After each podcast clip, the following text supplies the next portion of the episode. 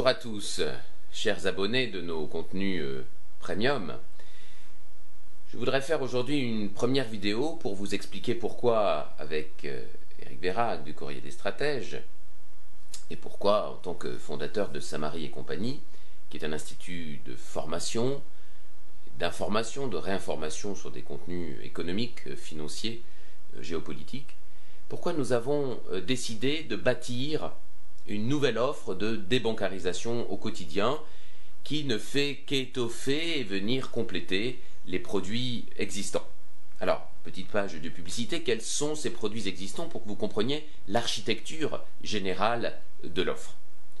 Il y a euh, deux mensuels propres à Samari et compagnie. Le premier s'appelle Financétique, le deuxième s'appelle Signalétique, et il propose chaque mois dix euh, articles, donc en tout euh, une vingtaine d'articles, euh, mensuel, inédit évidemment, sur les thématiques que j'évoquais il y a euh, un instant. Ensuite, vous avez nos dossiers bimensuels, donc deux dossiers par mois, qui bâtissent pas après pas depuis juin 2022 tout un parcours, toute une stratégie de sécession patrimoniale. Il y a l'hebdo de l'épargnant, qui est mis à disposition tous les samedis gratuitement sur le courrier des stratèges, qui reprend, comme son nom l'indique, les principaux euh, événements économiques, euh, financiers, euh, politiques de la semaine. Lorsque je dis politique, c'est de politique, de microéconomie ou de macroéconomie, la plupart du temps politique, avec bien souvent une petite dédicace pour notre incroyable ministre de l'économie, littérateur à 16 heures. Et puis vient s'ajouter, parce que vous nous l'avez demandé, j'ai pris le temps hier de regarder de façon tout à fait euh, exhaustive euh, les commentaires, vos commentaires sous chacune des récentes vidéos euh, d'Eric sur la question de la garantie bancaire, sur la question plus généralement de la protection du patrimoine et en particulier du petit patrimoine. Je fais référence à l'avant-dernière vidéo en date d'Eric. Eh bien, la nécessité, si vous voulez, d'un accompagnement de proximité a euh, émergé et est venu, si vous voulez, percuter la, pas la conviction, mais la, le constat que nous faisons euh, d'un certain nombre euh, d'indices, d'un faisceau d'indices qui nous conduit à penser, comme Harry Dent, le grand investisseur américain qui prédit un crack de 92% pour le mois prochain, comme Jacques Addy Attali, qui lui aussi prédit avant l'été, nous dit-il sur son blog, euh, un, ou au mois d'août, euh, un, grand, big one, un grand crack euh, économique, financier, bancaire, boursier et plus si affinité. Et donc, effectivement, je voudrais vous revenir avec vous ce matin sur les faisceaux d'indices qui nous conduisent à penser effectivement que le niveau de risque s'intensifie fortement et pourrait en effet donner lieu à, une, catastrophe économique, financière, dans des proportions qu'il euh, convient de, mesurer, dont il convient de, prendre conscience, parce que dans toute entreprise humaine, en réalité, et en particulier en, économie et dans le, euh, domaine entrepreneurial, euh, dès que l'on entreprend quelque chose, il y a des risques. Et lorsqu'il y a des risques, il faut pouvoir les conjurer, les traiter, les régler, trouver des solutions. Et tant qu'on ne fait pas cela, eh bien on ne fait que déplacer ce risque comme l'on déplacerait une bulle d'air sur un matelas euh, pneumatique. Euh, eh bien, tant que vous n'avez pas planté, dégonflé le matelas ou planté un couteau dans la bulle, eh bien, elle est toujours là. Et donc, effectivement, vous pouvez repousser la crise, c'est ce que dit Attali d'ailleurs dans son billet, vous pouvez repousser la crise indéfiniment, mais en réalité, elle ne fait que, la future crise ne fait que, s'amplifier. Je voudrais d'ailleurs, avant de, commencer euh, ce petit inventaire des faisceaux d'indices, rappeler combien euh, combien en réalité, juste avant le Covid, ou en réalité pendant qu'il commençait à circuler euh, sans que nous ne le sachions euh, vraiment, eh bien, en septembre 2019, donc, un, un crack financier s'est produit, puisque des banques aussi confidentielles que la Société Générale ou BNP Paribas manquaient de centaines de milliards de dollars. On parle de 400 milliards de dollars qui manquaient à l'époque, nous sommes autour du 20 septembre 2019, et qui ont été massivement réinjectés par les banques centrales, c'était du dollar en particulier, euh, par la Fed, et les banques ont été sauvées. Providentiellement, le Covid est arrivé derrière, la planche à billets a tourné à plein régime, comme, comme jamais, en tout cas entre 2020 et 2022, le bilan des banques centrales, notamment de la BCE et de la Fed, a doublé, passant de 4 000 à 8 000 milliards d'euros, de dollars environ, et il avait déjà doublé entre 2014 et 2020. Donc le bilan de ces banques centrales a été multiplié par 4. Ces injections massives de liquidités, la fameuse TMM, allez voir mon article euh, sur euh, euh, Saint-Marie et compagnie, sur la TMM, sur la théorie monétaire moderne, eh bien tout cela a permis déjà de sauver les banques. Et effectivement, nos institutions bancaires, en particulier européennes, sont considérablement fragilisées, tout simplement parce qu'elles n'ont pas tiré les leçons de la crise euh, j'allais dire de la crise Covid, ça c'est bien évident, mais de la crise euh, des subprimes, donc de la crise précédente en, 2008 qui a, été, euh, qui a été terrible.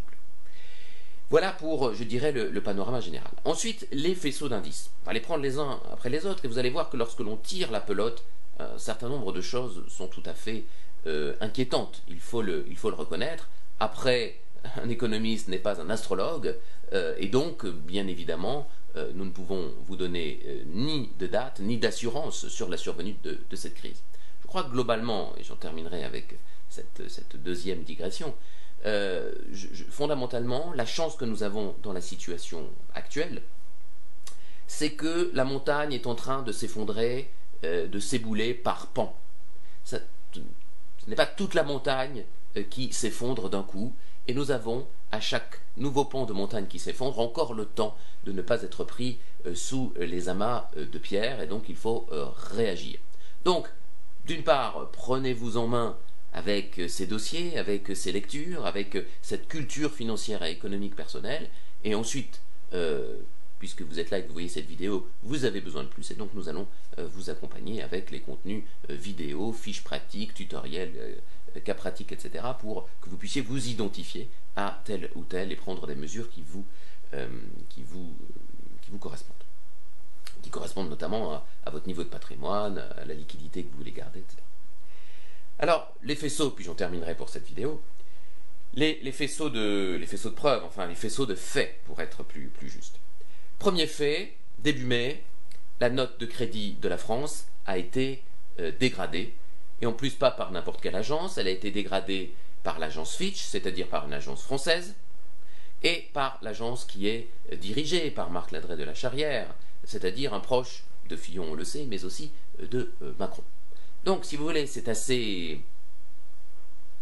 intrigant que ce soit d'abord l'agence française, soit parce qu'elle a des informations euh, que les autres agences n'ont pas encore, soit parce qu'elle ne veut pas euh, être embarquée, euh, qu'elle ne veut pas que sa réputation soit euh, entachée en, absolvant en permanence un navire en perdition, mais c'est assez, c'est un premier point que je voudrais faire relever. C'est la note de crédit de la France qui est abaissée, alors même que le passage en force sur la réforme des retraites était censé nous éviter, sinon cette dégradation, en tout cas les, perspectives que cette dégradation ouvre désormais, c'est-à-dire des attaques spéculatives à la grecque de la dette française sur les marchés. Ça, c'est le premier point qui est évidemment négatif. Nous sommes passés à A à moins. Nous attendons maintenant la note de Moody's et la note de Standard Poor's.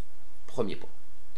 Deuxième point, regardons un peu les marchés. C'est toujours assez intéressant de voir le, niveau où se situent les marchés. On me questionne souvent, notamment par rapport au, dossier 8 euh, et au précédent dossier numéro 22 sur les actions, s'il est encore temps de se positionner sur les actions. Alors, lorsqu'on choisit euh, un titre, c'est une chose, on a le, risque lié à l'entreprise et en faisant une bonne analyse, on écarte ou on retient le titre. Par contre, il faut évidemment prendre en compte le risque marché. Regardons où se situe le CAC 40. Là, le CAC 40, c'est assez euh, extraordinaire, en tout cas il faut le noter. Euh, nos lecteurs ont pu en profiter puisque depuis l'automne 2022, depuis octobre 2022, le CAC 40 a repris 30%. Donc c'est évidemment un parcours extrêmement rapide, c'est une des remontées les plus fulgurantes euh, qu'il ait euh, jamais connu. Et donc, euh, il se situe aujourd'hui, de mémoire, à près de deux écarts types au-dessus de son niveau, de son niveau, de, sa droite de régression, comme on dit, de sa tendance annuelle moyenne depuis 25 ou 30 ans. Donc là, il est très clair qu'il est extrêmement haut. il est autour, aujourd'hui, je tourne cette vidéo autour de 7500 points. Il est évidemment très haut et toute personne qui irait sur le marché actuellement pourrait ne pas se tromper sur telle ou telle entreprise, mais s'exposerait nécessairement à, eh bien, un, risque, marché. être à deux écarts types, hein, statistiquement, ça veut dire que, grosso modo, il n'y a plus que 2,5% de chance que le CAC 40 monte encore, et puis 97,5% qu'il retombe jusqu'à moins, de, moins 2 ou moins 3 écarts types de l'autre côté. Donc ça, c'est un, premier point euh, qui, évidemment, euh, nous, nous, alerte un petit peu. Les marchés ont surperformé, euh, encore une fois, plus 30% depuis octobre et plus 13 ou 14% depuis le 1er janvier, et nous sommes fin mai, au moment où je tourne cette vidéo. Regardons un autre marché sur lequel je consacre le dossier 28, le dossier 23 du 28 mai, l'or. L'or euh, stagne actuellement, mais il stagne à haut niveau. Il stagne autour et souvent au-delà des 2000 euh, dollars l'once d'or. Et donc, euh, nous avons là un indice évident, un indice supplémentaire de ce que l'or joue évidemment son rôle de valeur refuge. et donc, si vous voulez, voilà un troisième élément des marchés financiers boursiers l'indice, euh, la cote parisienne euh, à un niveau euh, très élevé. donc évidemment un risque de retour, de correction, voire de crack. Crack c'est au-delà de 20% de baisse. Et puis nous avons évidemment hum, les métaux pression générales, l'or en particulier, qui évoluent à haut niveau, qui sont stables, mais qui évoluent à haut niveau. on est revenu, si vous voulez, sur les niveaux de, de juillet 2020, donc post-confinement, ce qui indique bien que les investisseurs cherchent des valeurs refuges et qu'il y a quand même un minimum d'inquiétude. Euh, si vous voulez, l'appétit pour le risque, euh, avec un CAC 40 très très haut et avec euh, l'or qui peut absorber en face un certain nombre de, liquidités, il est évidemment, on ne peut qu'être négatif sur l'appétit pour le risque. Donc, voilà, nous voilà à trois indices. Quatrièmement, parlons de la rapidité avec laquelle la Fed surtout, la BCE avec retard, ont remonté les taux. On fait ce qu'on appelle un resserrement monétaire en remontant brutalement, euh, relativement brutalement pour la BCE, euh, les taux euh, d'intérêt. Évidemment, lorsque vous remontez les taux et lorsque vous forcez un certain nombre d'établissements bancaires à prendre leurs pertes sur des portefeuilles obligataires, donc concrètement en dette européenne, française, allemande, etc., et surtout de l'autre côté de l'Atlantique pour l'instant, en dettes américaines, en treasuries, en bons du trésor de l'État américain, eh bien évidemment, vous avez un certain nombre de banques qui sautent comme des bouchons, euh, comme dirait euh, Charles Gave, et donc concrètement, nous avons eu euh, côté européen Crédit Suisse, évidemment, qui a sauté, qui a été racheté par l'Union des banques suisses, et puis de l'autre côté, vous avez quatre banques américaines relativement importantes qui, suite à des bank runs, à des paniques bancaires, à des retraits de dépôts, eh bien, ont également euh, failli. Euh, c'est le cas euh, d'abord de la SVB, la, Silicon Valley Bank, donc qui finançait plutôt la tech américaine. Ensuite, vous avez eu Silvergate, Signature, et puis la, FRB, la First Republic Bank, qui est la dernière en date. Un certain nombre d'entre elles ont été rachetées à la demande, spontanément ou à la demande du gouvernement américain, par par la par the, big one, hein, the other big one, hein, donc par euh, la JP Morgan, euh, qui d'ailleurs aujourd'hui se trouve dans une situation où elle euh, viole, semble-t-il, la loi américaine, puisqu'elle détiendrait plus de 10% des dépôts américains, ce qui en fait plus qu'une banque systémique, une banque ultra systémique, un mastodonte. Alors certes, que le gouvernement américain, que ni le gouvernement américain ni, ni la Fed ne laisseront jamais tomber, mais qui présente quand même un certain nombre de risques. Cela dit, en Europe, nous ne sommes pas en reste, puisque nous avons eu évidemment des alertes sur la Deutsche Bank, qui, euh, ne date pas d'hier. Euh, je vous ai parlé tout à l'heure de euh, la BNP Paribas et de la Société Générale, qui de façon tout à fait systémique aussi eh bien, présente un certain nombre de risques. Il faut savoir, pour que vous puissiez mesurer un petit peu, que ce qu'on appelle les engagements notionnels d'une banque comme la Société Générale ou la BNP Paribas, c'est-à-dire lorsqu'on le regarde aussi les produits dérivés, hein, les produits d'assurance sur les marchés financiers, etc., les swaps, les options, etc., euh, ces engagements notionnels pour une banque systémique comme celle que je viens de, citer, euh, c'est de l'ordre de, euh, c'est entre 20 000 et 30 000 milliards de, dollars. c'est quand même presque l'équivalent de la dette américaine. Alors évidemment, ce n'est pas de l'argent qui est ni immédiatement exigible ni, dû, mais ce sont quand même des engagements qui vous montrent, je dirais, l'étendue à la fois de, de l'argent dette et puis de la financiarisation de nos économies. Euh, dans notre approche comparative banques américaines, banques européennes, on peut également ajouter le fait que, je l'ai dit tout à l'heure, aucune leçon réellement n'a été tirée de la crise des subprimes. J'ajouterais que euh, globalement, hein, les ratios d'endettement des banques européennes sont moins bons, jusqu'à deux fois moins bons, euh, donc en fait deux fois plus élevés, que ceux des banques américaines. Donc en général, les, les banques européennes ont tendance à prêter de l'ordre de 20 fois leurs fonds propres, alors qu'aux États-Unis, c'est plutôt de l'ordre de 10 fois, ce qui évidemment est un élément supplémentaire de fragilité pour les mastodontes bancaires européens. Et je rappelle enfin qu'en France, nous avons un système bancaire où certes il y a de la concurrence, toute personne qui veut euh, monter un, dossier de crédit en fait euh, l'heureuse expérience, il peut changer de banque, faire intervenir des courtiers, etc. Mais globalement, euh, lorsqu'on a fait le tour de, du groupe Crédit Agricole, euh, qui inclut LCL, etc. Du groupe Société Générale qui inclut Boursorama, Crédit du Nord, etc. Du groupe BNP Paribas, qui est déjà la fusion entre BNP et Paribas. Euh, du groupe euh, BPCE, donc Bon Populaire, Caisse d'épargne, et puis après on a la Banque Postale, Crédit Mutuel, etc. Bon, on a fait le tour en fait du marché financier français. Et donc, on est, pas, on est sur une structure quand même avec entre 4 et 6 groupes bancaires qui est quand même relativement euh, oligopolistique, relativement cartélisé, donc il y a euh, globalement peu d'acteurs. Alors il y en a suffisamment pour qu'il puisse y avoir de la concurrence entre grands groupes bancaires, mais il y en a, si vous voulez, euh, trop peu pour qu'on estime pas que chacune de ces banques ne soit systémique. Oui, chacune des banques françaises, des grands groupes bancaires français, est systémique.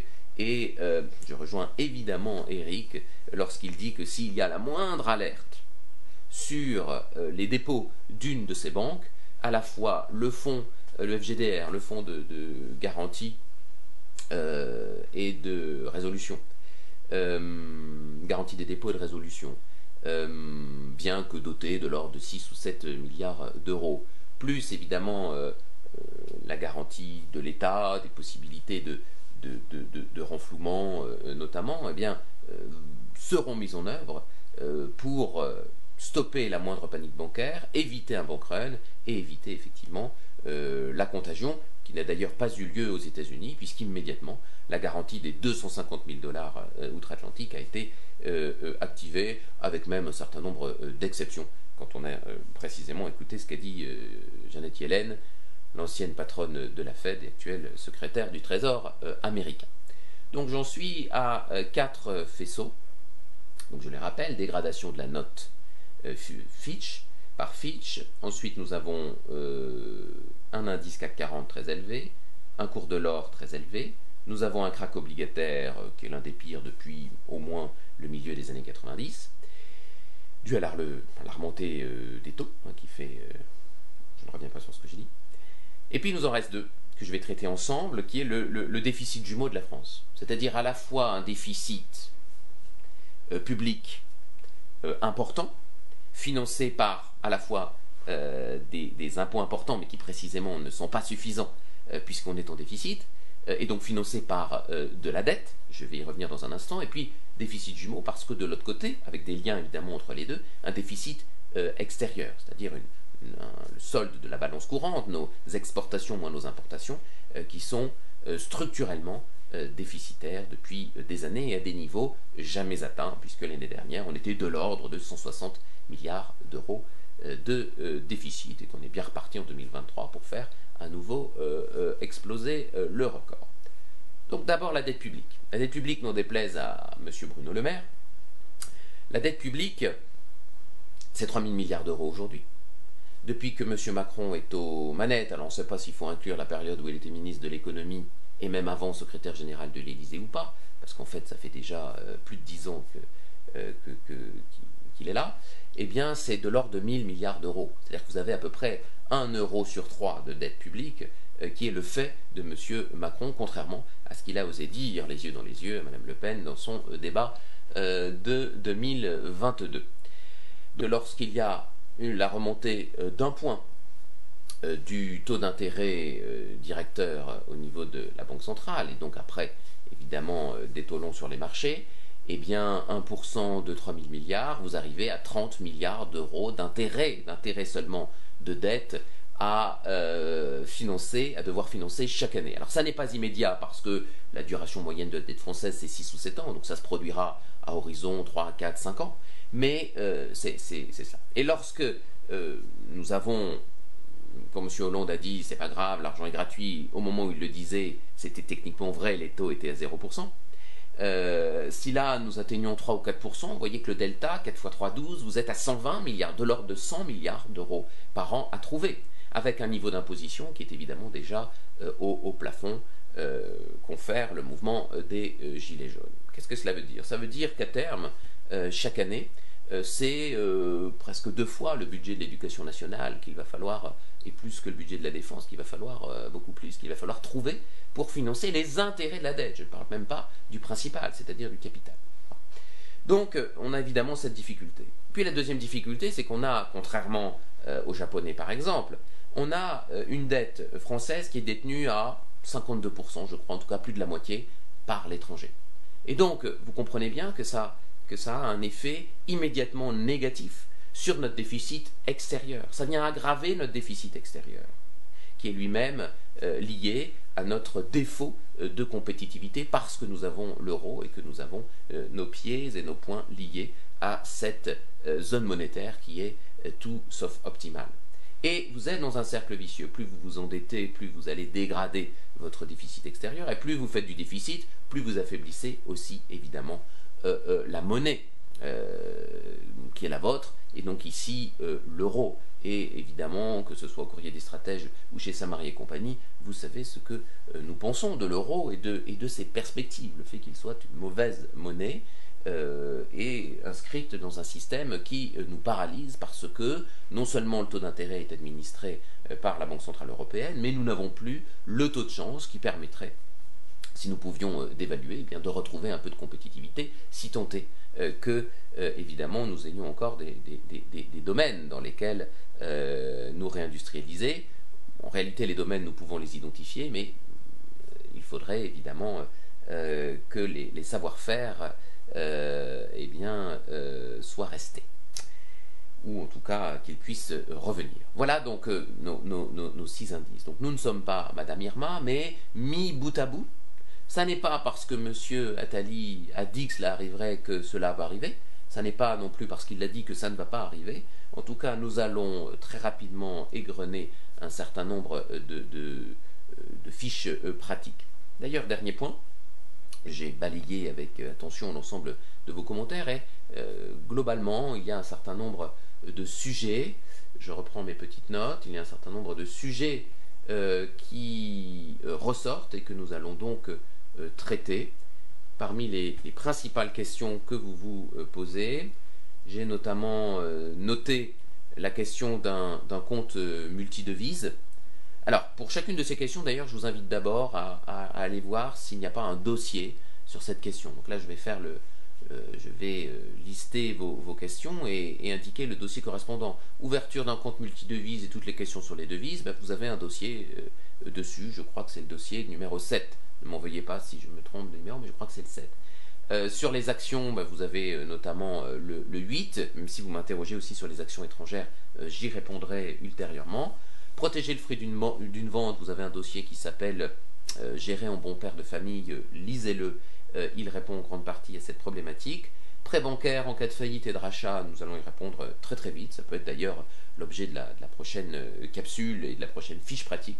Qu'est-ce qu'il se passe pour vos prêts bancaires en cas de faillite ou de rachat. Vous avez d'ailleurs un dossier qui s'appelle Se désendetter, qu'il est intéressant de, lire. Est-ce qu'avec euh, l'inflation et le ralentissement de l'inflation, qui n'est encore pas pour euh, tout de suite, peut-être pour euh, le deuxième semestre 2023, est-ce qu'il est temps de se désendetter ou, pas?